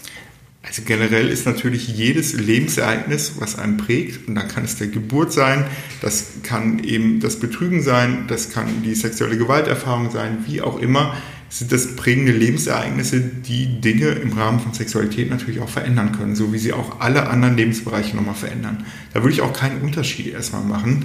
Ähm, und trotzdem sind das natürlich Dinge. Und dann erlebe ich das oft so, dass es eigentlich dann um echten einen Reboot geht. Also dass es einfach darum geht, nochmal einfach, haha, aber dass es darum geht zu gucken, okay, ich habe jetzt eine neue Situation, egal welche das dann ist, und wie kann ich jetzt mit dieser neuen Situation eben auch meine Sexualität wieder leben. Das kann sein, dass sich das unter dieser Situation verändert. Ja, absolut. Aber eben nochmal zu schauen, okay, wie ja, welche Bedürfnisse habe ich, wie kann ich das tun und Dinge dann wieder auch auszuprobieren. Oft muss man aber sagen, ist das natürlich wirklich gar nicht so einfach. Also gerade wenn wir jetzt über größere Lebensereignisse reden, die vielleicht eben auch nicht nur positiv sind, ich würde jetzt erstmal bei einer Geburt davon ausgehen, dass sie positiv ist, ähm, aber auch da ist es einfach, das komplette Leben ändert sich. Und dann muss sich auch das Thema Sexualität verändern. Ich erlebe das manchmal so, dass Paare dann in die Praxis kommen, wir würden das gerne wieder so haben wie vor der Geburt. Dann sage ich immer, nee, wird es nicht geben. Weil das Leben sich einfach so sehr verändert hat, dass es dann darum geht, mit dieser Situation neu zu gucken, neu zu verhandeln, neu in die Kommunikation zu gehen, neu in die Auseinandersetzung. Und ich sage dann aber immer, und das war auch eine Riesenchance. Weil das ist doch toll an Sexualität, dass die nie fertig ist, sondern dass man immer auch nochmal neu gucken kann, dass man immer nochmal neu sich bilden kann und auch neue Sexualitätsbilder formen kann. Das ist doch super. Und ich denke immer, das ist doch viel besser als der Führerschein, wo ich den einmal habe und damit ist man dann irgendwie fertig, sondern ich kann immer nochmal neu schauen, äh, neu in die Kommunikation, neu in die Verhandlungen.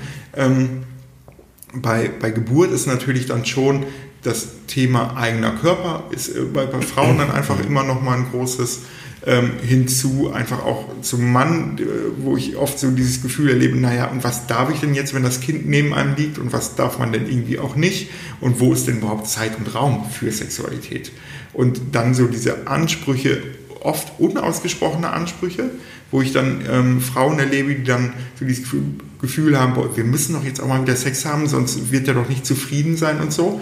Wo ich dann oft frage, ja, und haben Sie denn mal mit Ihrem Partner darüber gesprochen? Nee, aber so, ja, woher kommt dann diese Idee? Und das, das finde ich ist einfach dann, glaube ich, wichtig. Und darum ist total spannend. Wir haben bei uns in der Ausbildung zu Sexualpädagogen haben wir ähm, auch zwei, drei Hebammen, die äh, da die Ausbildung machen. Das finde ich total schlüssig und total gut, dass Hebammen vielleicht auch Menschen sind, die dann im Rahmen von Nachsorge und so weiter genau auch diese Punkte nochmal ansprechen können über Sexualität und Partnerschaft, weil das ist total wichtig und wird ganz wenig dann im Rahmen von Geburt und Geburtshilfe dann eben auch angesprochen. Darum ist das für mich total schlüssig. Mhm. Und vielleicht einen Satz dazu ähm, zu diesem Thema sexuelle Gewalt, weil, weil ich das wirklich auch wichtig finde.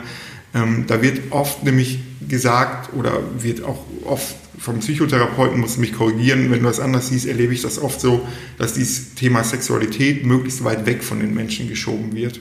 Ja, Und ich finde es immer total ja. wichtig, gerade mit denen muss doch zum Thema Sexualität ja. gearbeitet werden und zu einer lustvollen und guten und ja, unter diesem Ereignis vielleicht verändernden, ja. aber eben auch zu einer zufriedenstellenden Sexualität gearbeitet werden. Und das finde ich wichtig, weil in meiner Definition sexuelle Gewalt nichts mit Sexualität zu tun hat. Sexualität ist eben was Schönes, was Gutes, genau. was man gerne macht. Ja. Und sexualisierte Gewalt ist eine Form von Gewalt. Und dieses eben zu trennen ermöglicht nämlich auch, einem Menschen zuzugestehen, der sexuelle Gewalt erfahren hat, sich selber zu entscheiden, ne, total selbstbestimmt, aber zu gucken, und wie kann ich und möchte ich jetzt meine eigene Sexualität wieder leben. Und oft wird das aus diesen Gedanken, ähm, ich kann hier was triggern, also wieder was hochholen, wieder was ähm, so, so reinbringen, ähm, wird das an vielen Stellen nicht gemacht. Und ich denke, aber wo, wenn nicht in diesem Part von Psychotherapie, von betreuten Einrichtungen oder ähnliches, kann in diesem geschützten Rahmen dazu gearbeitet werden. Das ist mir wirklich nochmal wichtig, mhm. auch zu sagen, wenn es dann um dieses Thema Lust dann irgendwie und Ereignisse auch nochmal geht, weil ich glaube, da wird ganz vielen Menschen eben auch eigene Entscheidungen eben, ähm, verwehrt. Ähm, die werden ja oft nicht gefragt, willst du jetzt trotzdem zu deinem Thema Sexualität arbeiten? Und das, genau, ist so am Rande und trotzdem wichtig. Mhm. Finde ich auch. Nee, fand ich total spannend, ja. auf jeden Fall. Ja. So, noch die Frage äh, Sexualität im Alter. Wie würdest du sagen, finde ich auch wichtig. Ja, auf jeden Fall. Weil ja, weil es sich selbst betrifft, meinst du, Bruder? Ja, genau, ja, stimmt. Ich komme da langsam rein. So, ne? Nein, genau. vor allem, weil es ja ein Riesenthema ist. Ja. Also, weil, und da sind wir bei dem nächsten gesellschaftlichen Tabuthema, Sexualität im Alter passiert ja nicht und findet eben auch nicht statt.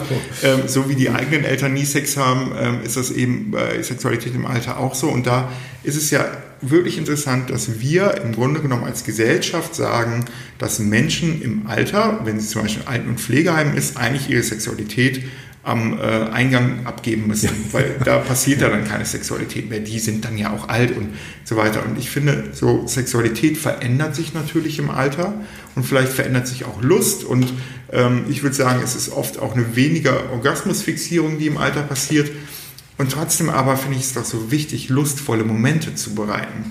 Wir arbeiten mit der Praxis auch ähm, relativ viel in, auch in Alten- und Pflegeheimen und das ist total spannend auch nochmal zu erleben, wenn man da nämlich Menschen lustvolle Momente bereitet, also zum Beispiel auch wenn Partner oder Partnerin gestorben ist, dann über Fotos mit denen nochmal zu arbeiten und so, da merkt man einfach, wie viel da auch an Lust in dem Moment dann nochmal passiert.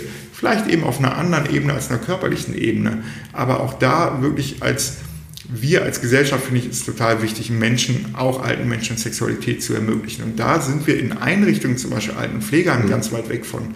Da wird es ganz schwierig sein, eben auch sein Einzelzimmer mal zu einem Doppelzimmer zu machen. Und ähm, wie ist denn das dann irgendwie, wenn jemand Sex haben will? Haben die dann eine Privatsphäre, nicht eine Privatsphäre?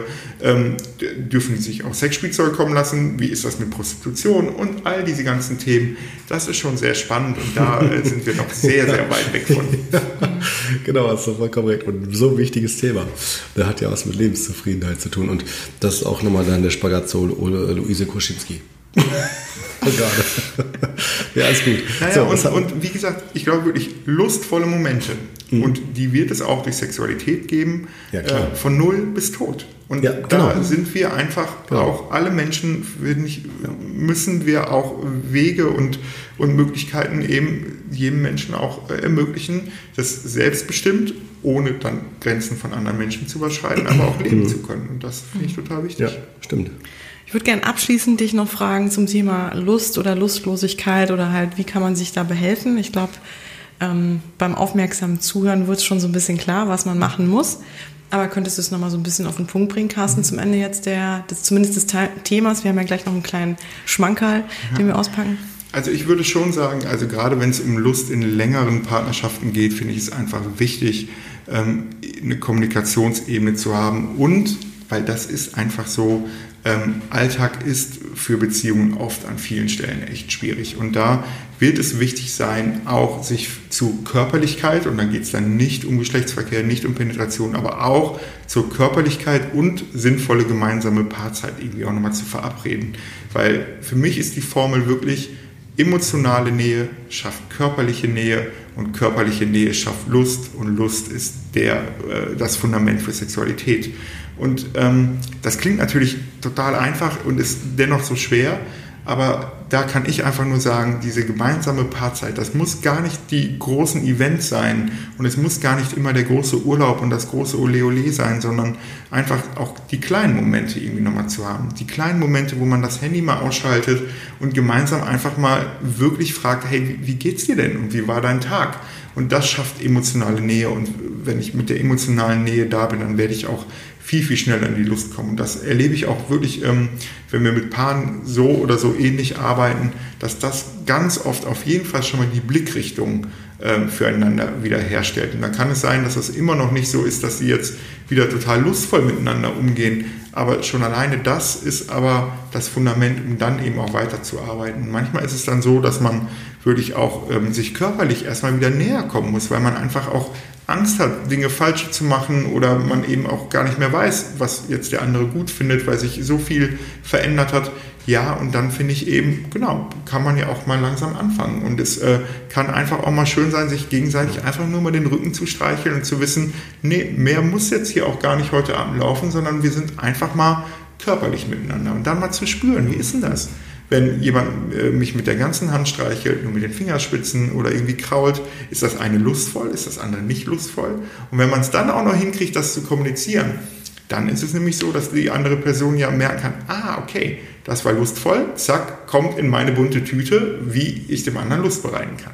Und so, so wird es funktionieren. Es wird nur über positive Erfahrungen wieder funktionieren. Es braucht positive Erfahrungen, damit man wieder in die Sexualität kommt, wieder in die lustvollen Momente reinkommt und äh, lustvolle Erfahrungen ähm, sind da wirklich sehr vielfältig. Aber da, mhm. das wären so, so wichtige Punkte in meiner Auffassung.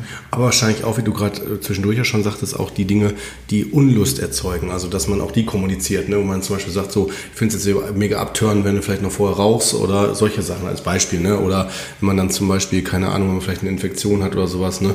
im Mund oder so, wenn man dann riecht oder Körpergeruch oder so. In Schwangerschaft ist das ein wichtiges Thema, wenn die Hormone sich umstellen bei der Frau, dass der Geruch anders wird. Also, ich denke, sowas auch, ne? so Unlustfaktoren, dass man ja, die absolut meintest du ja, ne, auch kommuniziert. Ne? Genau, da muss man immer gucken, ob ja. das dann in dem Moment immer die beste Möglichkeit der Kommunikation darstellt. Ähm, ich würde aber sagen, dass es auf jeden Fall, und das äh, mache ich manchmal auch mit Paaren, würde ich, dass man mhm. ähm, sich einen festen Termin macht, wo man über Gefühle und Emotionen ins Gespräch mhm. kommt. So, und ja, auch wieder unsexy, unromantisch, aber das ist total gut, weil man dann einfach klar hat, okay, Jetzt in dem Moment wäre es total irgendwie ein Schlag in die Fresse, wenn ich das raushau. aber wenn wir sagen, einmal die Woche treffen wir uns und sprechen über Emotionen und Gefühle, dann ist das aber auch ein gesicherter Ort, wo ich das loswerden kann. Ja. Und wo man dann einfach sagen kann, ja, okay, und da findet das seinen Ort. Weil ich glaube nicht, dass, dass viele Paare oder nicht alle Paare können da gut auch Kritik irgendwie zu äußern, so dass sie wertschätzend ist und trotzdem, also Kritik tut immer weh. Ich meine, ne, da müssen wir uns auch nichts vormachen, dass äh, Kritik jetzt immer irgendwie, ach nee, ist ja kein Problem für mich, Kritik zu. Nee, das äh, auf jeden Fall nicht. Aber ich finde eben die Art und Weise von Kritik und ich glaube, da ist der Rahmen einfach nochmal noch mal sehr interessant, weil wenn ich gerade in wenn ich gerade lustvoll bin, ich vielleicht auch irgendwelche Kleidungsstücke schon ausgezogen habe und ich dann Kritik bekomme, bin ich glaube ich, viel angreifbarer, als wenn ich weiß, ah, okay, am Freitagnachmittag sprechen wir über Emotionen und Gefühle, da kann es auch sein, dass es auch nochmal eine Kritik gibt, werde ich anders darauf vorbereitet sein, werde ich mhm. anders irgendwie nochmal mit ja. umgehen. Und das finde ich, sind, sind dann wichtige Dinge. Ich habe noch eine Anmerkung, die tatsächlich auch mir schon ein paar Mal in Therapien passiert ist, das Thema, dass äh, dann herauskam, dass äh, zum Beispiel Partner verlassen worden sind, weil die Penisgröße zu klein war und äh, das dann aufgemacht worden ist. Und da habe ich mich auch gefragt, das ist doch auch etwas, was man trotzdem in der heutigen Zeit doch sicherlich auch äh, anders kommunizieren könnte. Ne? Oder würdest du sagen, das ist ein rein ganz klares Totschlagargument, äh, jetzt muss ich den Partner verlassen?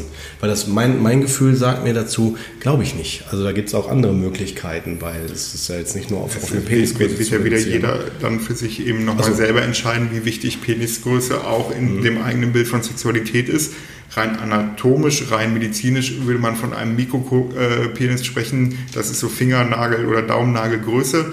Ähm, das wird in den seltensten Fällen irgendwie nochmal Thema sein. Mhm. Ähm, ja, und das ist natürlich, aber ne, dann geht es wieder um Identität, das ist natürlich dann für die Männer eben auch ein Schlag ins Gesicht und das wird auch im Rahmen von Lust für kommende Beziehungen einfach eine, eine Wirkung haben. Das kann man irgendwie auch nicht voneinander trennen. Das ist ähnlich wie wenn, wenn man betrogen worden ist, wird man das auch erstmal noch mit in eine neue Beziehung nehmen. Das ist einfach eine Erfahrung. Da sind wir ja auch Erfahrungsmenschen die dann wiederum unsere Erfahrungen in neue Erfahrungen mit reinbringen. dafür braucht es erstmal wieder positive Erlebnisse, damit ich diese alten Erfahrungen überschreiben kann. Und das ähm, ist dann, glaube ich, ein sensibles Thema einfach. Ja. Würdest du denn auch sagen, äh, ich habe ich das ja falsch verstanden, äh, dass man sowas aber auch aufmachen sollte, und zwar in Bezug auf was man schön fänden würde. Also zum Beispiel, dass man sich vielleicht Hilfsmittel oder auch andere Dinge nimmt. Wenn zum Beispiel die Frau sagt, ich brauche das und das. Ne? Auch das doch, oder?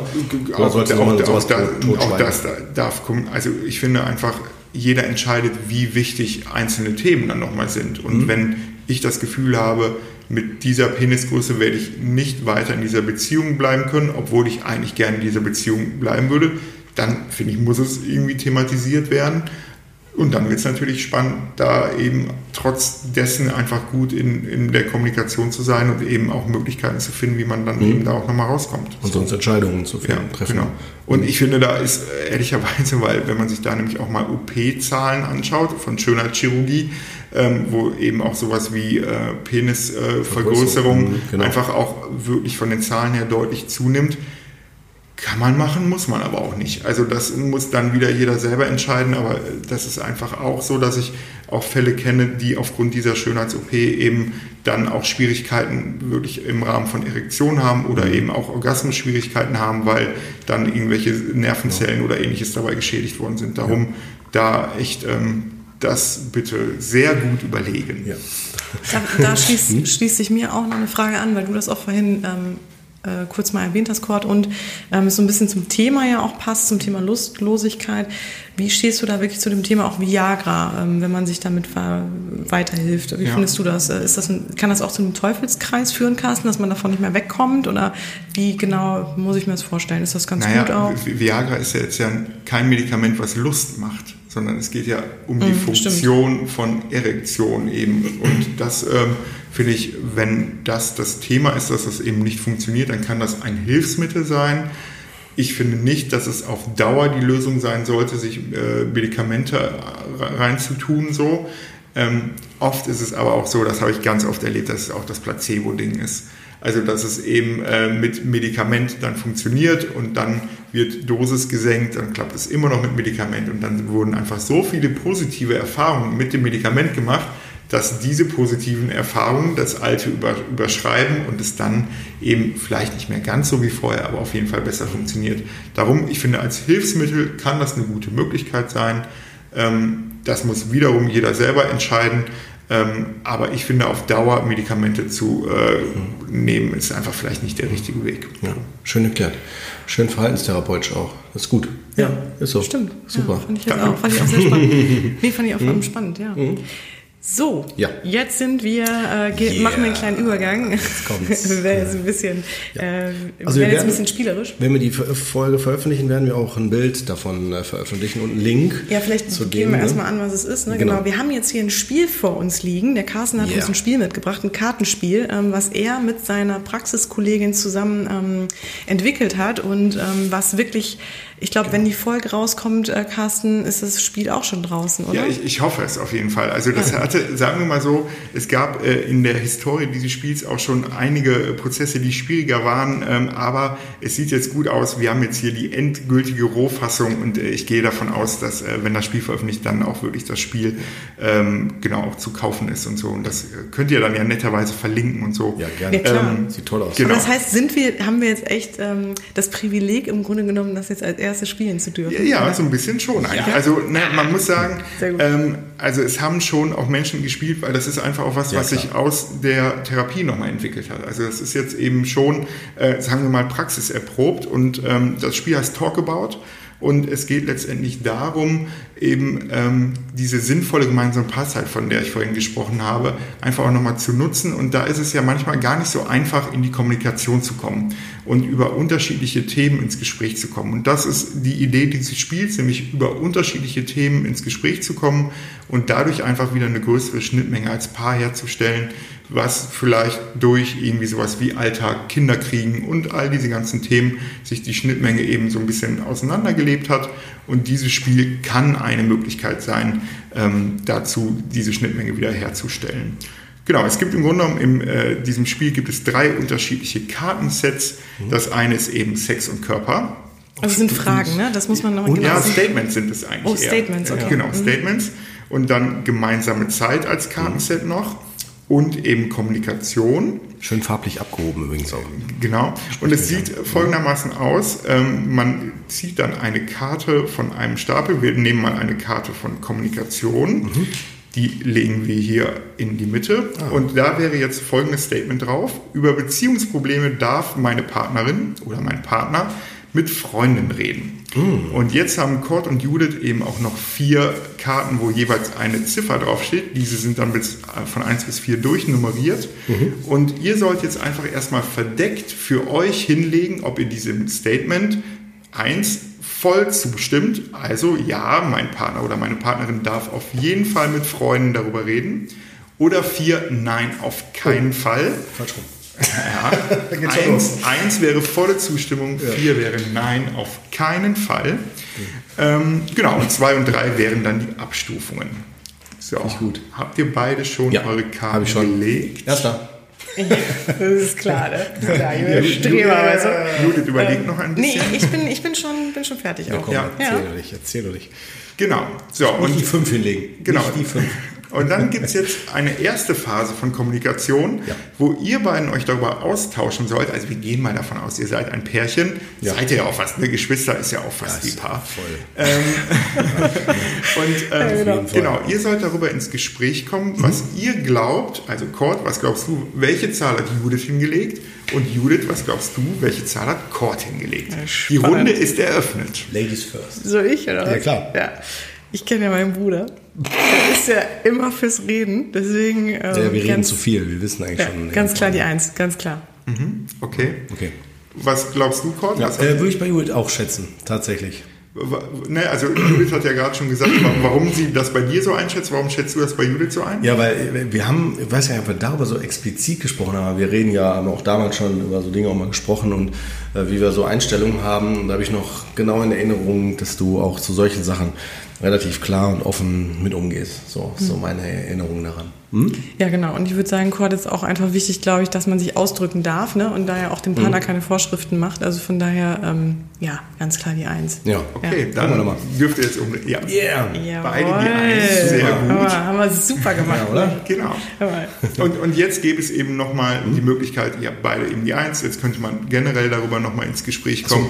Ähm, ist ja. Ja. auch, äh, also ne, jetzt mal aus eurer Position her, würdet ihr zum Beispiel, also du im Live-Coaching und du bei äh, Psychotherapie, würdet ihr Menschen das empfehlen? Also Ja. würdet ihr sagen, es ist wichtig, darüber ins Gespräch zu kommen mit, äh, mit Freunden und Freundinnen? Auf jeden Fall. Ich fand das auch ganz witzig. Ähm, Ich habe wirklich jetzt gerade schon so gedacht, äh, ich muss dich nachher fragen, ob du mir ein paar gibst. Weil ich glaube, also ich empfehle ja auch meinen Klienten immer, die so Beziehungsproblematiken haben. Also ich ähm, auch wirklich so Rituale zu finden oder ne, für sich wieder so Zeitfenster zu schaffen und auch ganz konkret, also mit dem Partner darüber zu sprechen, was kann man machen, um sich wieder achtsam zu begegnen oder auch wirklich diese, diese Momente zu haben. Deswegen, ähm, und da noch ein Hilfsmittel im Grunde zu haben, was so die Kommunikation ankurbelt, perfekt. Ja, also ich bin da auch total begeistert von. Allein schon deswegen, weil du, du hast automatisch einen Effekt, egal was rauskommt. Weil jetzt zum Beispiel haben wir das Gefühl, ja, wir kennen uns. Also es wird direkt verstärkt, das Gefühl von super, wir sind im Kontakt. Ne, und wenn jetzt der Unterschied größer wäre, dann haben wir eine super Grundlage, um zu gucken, warum ist das so. Also wenn wir jetzt zum Beispiel schon so total in Wut wären, würde man sagen, war ja klar, dass du da so eine Zahl hast, du weißt gar nicht, wie, wie ich ticke. Und das ist eine gute Ausgangs Ausgangssituation. Genau, und ich finde einfach, Ziel muss es ja auch gar nicht sein, dass man immer die beiden gleichen Kärtchen da Genau. irgendwie liegen hat, die gleichen Zahlen, sondern schon alleine aber das Wissen darum, wie der andere tickt, wie der andere, äh, welchen Blick der darauf hat. Ich glaube, das ist einfach total wichtig, weil man dann eben sich eben auch durch dieses Spiel dann eben, das ist ja nur eine Methode, eben aber auf der anderen Seite sich eben nochmal anders, neu oder wieder kennenlernen kann. Und das ist eben no, nochmal so die Idee vom Ganzen. Ja, und vor allen Dingen finde ich auch schön, dass sie nicht so ein, nicht so, äh, so ein Statement vorgeben im Sinne von richtig und falsch, sondern dass das wirklich offen ist, ne, besprochen werden kann. Das finde ich total super. Total. Und ich finde, man kennt ja solche Spielchen, das möchte ich sagen, also die Idee ist jetzt nicht ganz neu, ne? Diese Fragespiele oder diese, diese Statement-Spiele, nicht, die du ne? ja eigentlich so als Gesellschaftsspiel auch mit Freunden spielst. Und ich finde es so spannend, dass man darauf kommt, die wirklich nur mit dem Partner zu spielen. Ja, das finde ich so absolut. schön. Und wir haben ne? das bewusst auch nicht, also es gibt ja schon auch so unterschiedliche Sets, äh, wo, es dann eben auch nochmal um äh, irgendwie Party und Saufen und keine Ahnung, was da genau. Irgendwie so gespielt wird. So, Und ja. die Idee ist aber schon eben wirklich, dass das ein reines Paarspiel. Wir haben bewusst eben auch geschaut, da ist es wirklich völlig egal, ob heterosexuell oder homosexuell, also Ja. insgesamt einfach auf Partnerschaft dann eben nochmal zu schauen. Und ähm, ja, sollen, sollen wir noch eine? Ja, Gerne, gerne, auch aus den also anderen Bereichen, ja, bitte. Ne? Entschuldigung, Cord, Ja, sorry. Aus den anderen Bereichen vor allen Dingen auch. Ja, Ne? Das war jetzt, das war wollte ich jetzt sagen, Kommunikation. ja. Wollte ich auch so, sagen. Was haben wir denn noch aus den anderen Bereichen? Okay, gemeinsame Zeit würden wir jetzt einspielen. Ja. Gemeinsame Zeit ist dann gut, wenn sie aktiv genutzt wird. Also ich muss noch mal fragen, Carsten. Ja. Eins ist jetzt, ich stimme voll zu und vier, ich stimme gar Ja, nicht zu. genau. Eins wäre ja aktiv ole ole und vier wäre nee. Und da muss ich auch trotzdem noch mal eine Verständnisfrage machen. Ich bin jetzt hier so, ne? Ja, aber die, Aber- musst, die- die musst du vor allem gar nicht mit mir klären, weil das könnt ihr ja Ach schon schön Gut. definieren, was heißt denn aktiv, weil das Genau. gebe ich euch ja gar nicht vor. Was bedeutet denn gemeinsame Zeit ist dann gut, wenn sie aktiv genutzt wird? Wie verstehst du das? Aktiv, dass ich was- irgendwas tue, handle, irgendwas mache, so würde ich es jetzt sehen. Also so, du meinst Weil so, passiv heißt, man erlebt was zusammen, ne? Ja, nee, nicht unbedingt. Also ja, ja, wenn du das denkst, weil passiv wäre für mich, wir sind beide auf der Couch, der eine liest, der andere äh, hört ein Hörbuch oder so. Ah, okay. Das Mhm. ist ja für mich jetzt passiv. Okay. Ne? Ähm, Und auch das ist ja schon total spannend, nämlich einfach erstmal über das Statement schon auszutauschen, Ja. hey, sehen wir das überhaupt gleich, Genau. ne, bevor man überhaupt Ja. in diese Okay. Ebene kommt. Ja, hast du schon eine? Das ist ich habe gelegt. glaube ich. Ja, finde ich auch. Ja. So, du fängst du wieder an, oder was? Ich fang Ladies an. First? Gut. Ich fange an. Ja. Das Witzige ist ja, Ja. Da haben wir, glaube ich, in den letzten ähm, Wochen auch immer so ein bisschen drüber gesprochen. Deswegen, ähm, aufgrund dessen, ähm, würde ich jetzt bei dir sagen, eine Eins oder eine Zwei. Boah, Hut ab. Äh, soll ich erstmal bei dir, bevor ich aufdecke? Ja. ja. Bei dir bin ich tatsächlich unsicher, weil da haben wir jetzt nicht so unbedingt so gezielt drüber gesprochen, über das Thema. Ich würde aber tatsächlich auch tippen, dass du nicht komplett eins oder vier hättest. Vier sowieso nicht, eher dann eins. Ähm, würde ich vermuten, aber ich tendiere bei dir eher zur zwei statt zur drei. Witzig, witzig. Aber zwei würde ich sagen. Zwei würdest du Mhm, sagen? Zwei, Okay. ja. So vom Gefühl. Das Okay. ist aber jetzt ein Gefühl. So. Ja. Also eher Tendenz Richtung eins, aber ich würde sagen zwei. Okay. Ja, Und du? spannend. Wenn ich, wenn ich jetzt auf eins, zwei festlege. Ah ja, ich habe mich noch Ja, nicht genau. festgelegt. Ja, ne? ja, ähm, oh, ich glaube, ich würde ich würd doch eins sagen bei dir. Eins bei mir? Ja, Okay. ich würde doch sagen eins, ja. Okay, ja, so. Okay. Dann zeig mal. Wir haben die zwei und die drei. Also uns hat die zwei. einen verschätzt. Genau, Kurt hat die zwei, ich habe die drei. Mhm. Ja, Kurt, erzähl, warum die zwei? Warum die zwei? Ja, weil aktiv finde ich zwar schon nicht unwichtig, gerade auch im Moment, weil wir halt aufgrund der Kinder ja eh nicht viel Zeit haben. Und ich das natürlich schöner finde im Moment, wenn man da mehr aktive Zeit hätte. Ne? Also ich und äh, meine Frau. Und äh, ja, ähm, aber die muss nicht unbedingt aktiv sein. Also ich meine, im Moment machen wir das überwiegend, aber es kann natürlich auch mal sein. Klar, dass der eine was liest oder was, ne? so Werbeblättchen oder keine Ahnung, der andere guckt vielleicht was oder so, man unterhält sich zwischendurch mal. Also deswegen tendenziell schon wichtiger, aber muss nicht unbedingt ganz. Ähm, genau, also bei mir ist es so, eigentlich Hm, bei ähnlich dir? wie bei dir. Eigentlich Ja. ähnlich wie bei dir, aber als äh, dieses gemeinsame Zeit ist dann gut, ne, wenn sie aktiv genutzt wird, finde ich halt nicht, weil das ist so schon sehr darauf festgelegt, so dann, Mhm. dann ist sie gut, weil ich finde auch Momente wirklich, wo man einfach nur miteinander ist und oder nebeneinander ist, ne, sozusagen, finde ich auch total schön, ähm, weil das ja auch so eine Begleitung ist. Ne? Also ich finde äh, auch die, Mhm. Ja. die Momente genieße ich total und ähm, deswegen hätte ich da jetzt gesagt, eine 3 ist völlig in Ja. Ordnung. Ne? Cool. Ja, genau. Schön, noch den dritten Bereich. Ja, Sex wollen wir auch noch. Klar. Ja, jetzt kommen wir zum äh, genau dritten Bereich Sex. Okay. Körperliche Nähe ist für mich etwas anderes als Sex. Körperliche Nähe ist für mich etwas anderes als Sex. Okay. Ja, Eins wäre wieder volle Fertig. Zustimmung für dich, Judith. Ne? Mhm. Und vier wäre ne. Fertig. Boah, du bist schon fertig. Ja, ja, Das sofort. ist ja Zack. witzig. Ich muss da echt, ich muss darüber nachdenken. Ja. Ähm, Müssen wir irgendwas definieren? Nee, ne? boah, also ja, ich, ich lege jetzt einfach mal hin. Okay. So, ich starte bei dir. Ich finde also ich muss wirklich sagen, ich finde es diesmal sehr, sehr schwer. Auf jeden Fall. Weil ähm, Ja, grundsätzlich würde ich jetzt sagen, körperliche Nähe hat nichts mit Sex zu tun. Ne? Oder äh, also ist nicht unbedingt, hängt nicht unbedingt Hast du natürlich zusammen. kurz schon ein bisschen was über dich erzählt Stimmt. zum Einstieg, aber Oh. macht ja nichts, alles gut. Stimmt. Uiuiui. Guck mal, und schon in die Falle getappt. Aber ich, ich habe schon gewählt. Ich kann nicht mehr Ja, umentscheiden. stimmt, du hast ja schon gewählt. ähm, aber ich würde sagen, körperliche Nähe ist für mich etwas anderes als Sex. Bei dir würde ich auch, ich würde jetzt einfach mal tippen, ist nicht einfach eine Eins, hast auf keinen Fall. Dafür, da hast du auch ein bisschen Spielraum gelassen. Ich sag mal eine Zwei. Okay. Weil für Ähm. dich ist es auf jeden Fall, ich würde auch sagen, du, du knüpfst es nicht an Sex, aber oder vielleicht doch, vielleicht ist es dir doch wichtig oder vielleicht Ja. hat es doch ein bisschen mehr. Ich, nee, ich bleib bei der Zwei. Ja, ich bleib mal bei der direkt eine. Anmerkung. Ich finde spannend, während du das ausführst, merke ich, dass ich von meiner Meinung her ein bisschen unsicherer werde. Das ist auch ein Echt? spannender Aspekt. Auch- auch schön. Wo du dann nämlich drüber nachdenkst, so, Moment mal, mit der Ausführung macht das Sinn, weißt du so, ne? Spannend. Ja, okay. Ich mach mal erstmal bei dir. Also, ähm, ja, also ich würde jetzt sagen, du würdest das, du es ja auch gerade schon ausgeführt hast, also ich hätte auf jeden Fall gesagt, du tendierst Richtung 1. Ähm, tue mich gerade auch schwer, mich komplett auf sowas Extremes festzulegen, aber ich würde sagen, ja, vielleicht eine 2. Nicht schlecht, was habe ich gesagt? Auch eine 2, ne? Hast Wir haben beide gesagt? 2 gesagt, Ja, ne? okay. Beide zwei gesagt, okay. genau. Pass auf. Ah, okay. Kurt hat eine 1 gelegt, ich habe eine 2 gelegt. Und wa- was hast du gemerkt, Kurt? Wo, wo hängst du auf einmal mit deinem State oder mit, mit deiner Zahl? Wa- Ja. Was war so das, wo du doch nochmal Veränderungen Ja, weil, weil als Julius so ausgeführt hatte, so das, was, was das so alles ausmacht, so und äh, was man vielleicht auch selber so als Neigung da so sieht, also mit dem Körperlichen, ähm, klar, muss man vielleicht nicht unbedingt das so ganz trennscharf sehen, aber tatsächlich im Inneren muss ich sagen, äh, tendiere ich ganz klar dazu, dass eine körperliche Nähe nicht unbedingt immer, also, also auf jeden Fall was anderes ist als Sex. Einfach durch, ich nehme mal gerne das Beispiel Kinder. Ne? So, also ich, mit denen kann ich ganz nah sein und meiner Frau kann ich das auch, die umarmen und so weiter und muss jetzt nicht sofort in Sex hängen. Aber es ist tatsächlich äh, manchmal auch natürlich ein Thema. Ne? So, ab wann äh, ist es soll es mehr in eine andere Richtung gehen. Ne? Mhm. Ah, interessant. Als du jetzt Kinder gesagt hast, habe ich auch gedacht, ja witzig, hätte ich jetzt auch dran denken mhm. können. Ich habe wirklich nur im Bezug Partnerschaft gedacht. Ne? Ich hatte an Umarmung gedacht, deswegen kam ich drauf. Ja. Ja. Genau, aber darum ist, darum ist ja diese Runde nochmal so wichtig im Grunde genommen, dass es nachdem man die Zahlen ja. hingelegt hat, nochmal eine Kommunikation mhm. gibt, weil dann auf einmal sich ja Blickwinkel noch verändern können. Mhm. Und ähm, ja. ja. Und bei dir? Spannend. Also mit, mit der 2? Mit der 2, ja, genau. Also, weil einfach, ähm, ich wollte mich da jetzt auch nicht so total festlegen, dass mhm. es auf jeden Fall was anderes ist, weil ich finde schon, es hängt ja auch miteinander zusammen. Oder körperliche Nähe hat ja schnell was.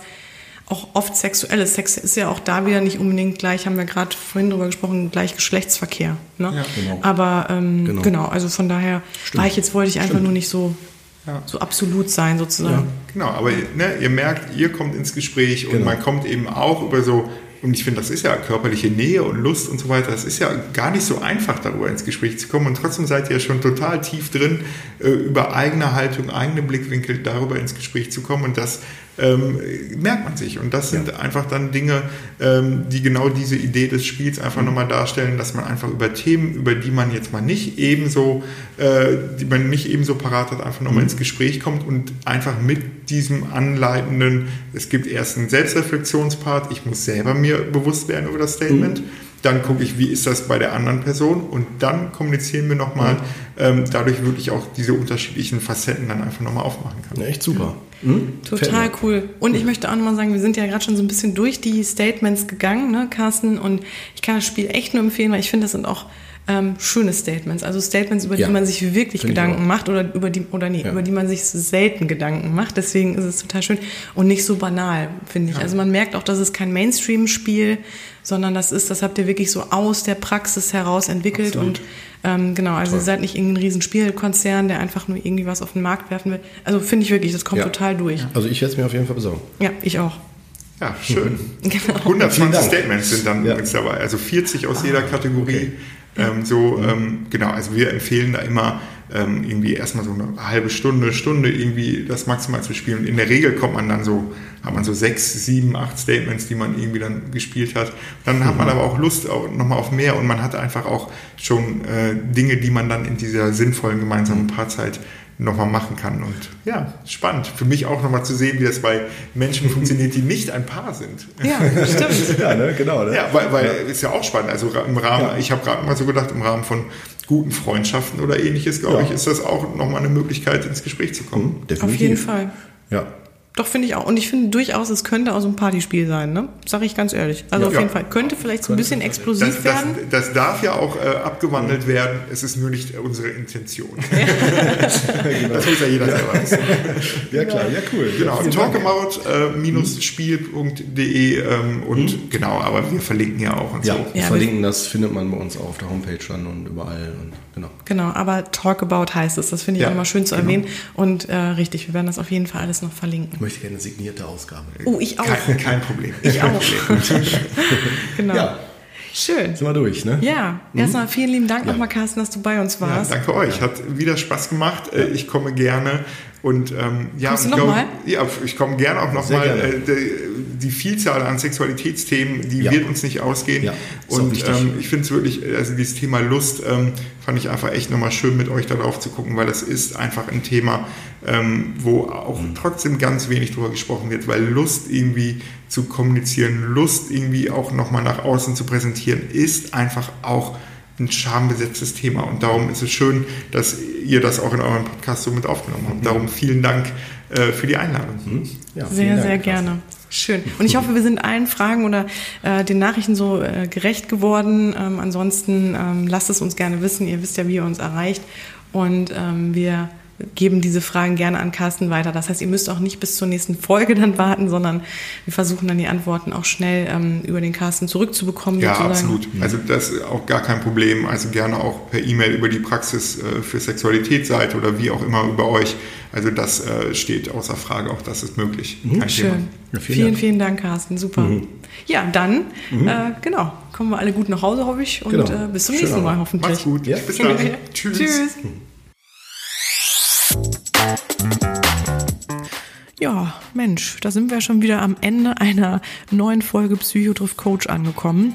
Ähm, solltet ihr auch jetzt auf den Geschmack gekommen sein und das Spiel auch mal gerne ausprobieren wollen, dann könnt ihr das gerne tun. Ihr findet das Spiel unter www.talk-about-spiel.de. So, schön, dass ihr jetzt aber wieder mit dabei wart. Wir freuen uns, wenn ihr es in zwei Wochen auch wieder seid. Ähm, da gibt es auch ein ganz tolles, spannendes Thema. Ähm, wir freuen uns sehr. Ähm, ein Coach-Kollege von mir ähm, wird dabei sein und wir sprechen im Grunde so über den Sinn des Lebens und über Sinn-Coaching, ähm, was äh, mein Kollege anbietet. Weitere Inhalte werden noch nicht verraten. Ihr dürft gespannt sein. Ja, wir würden uns sehr freuen, wenn ihr wieder dabei seid. Bis dahin, habt eine schöne Zeit.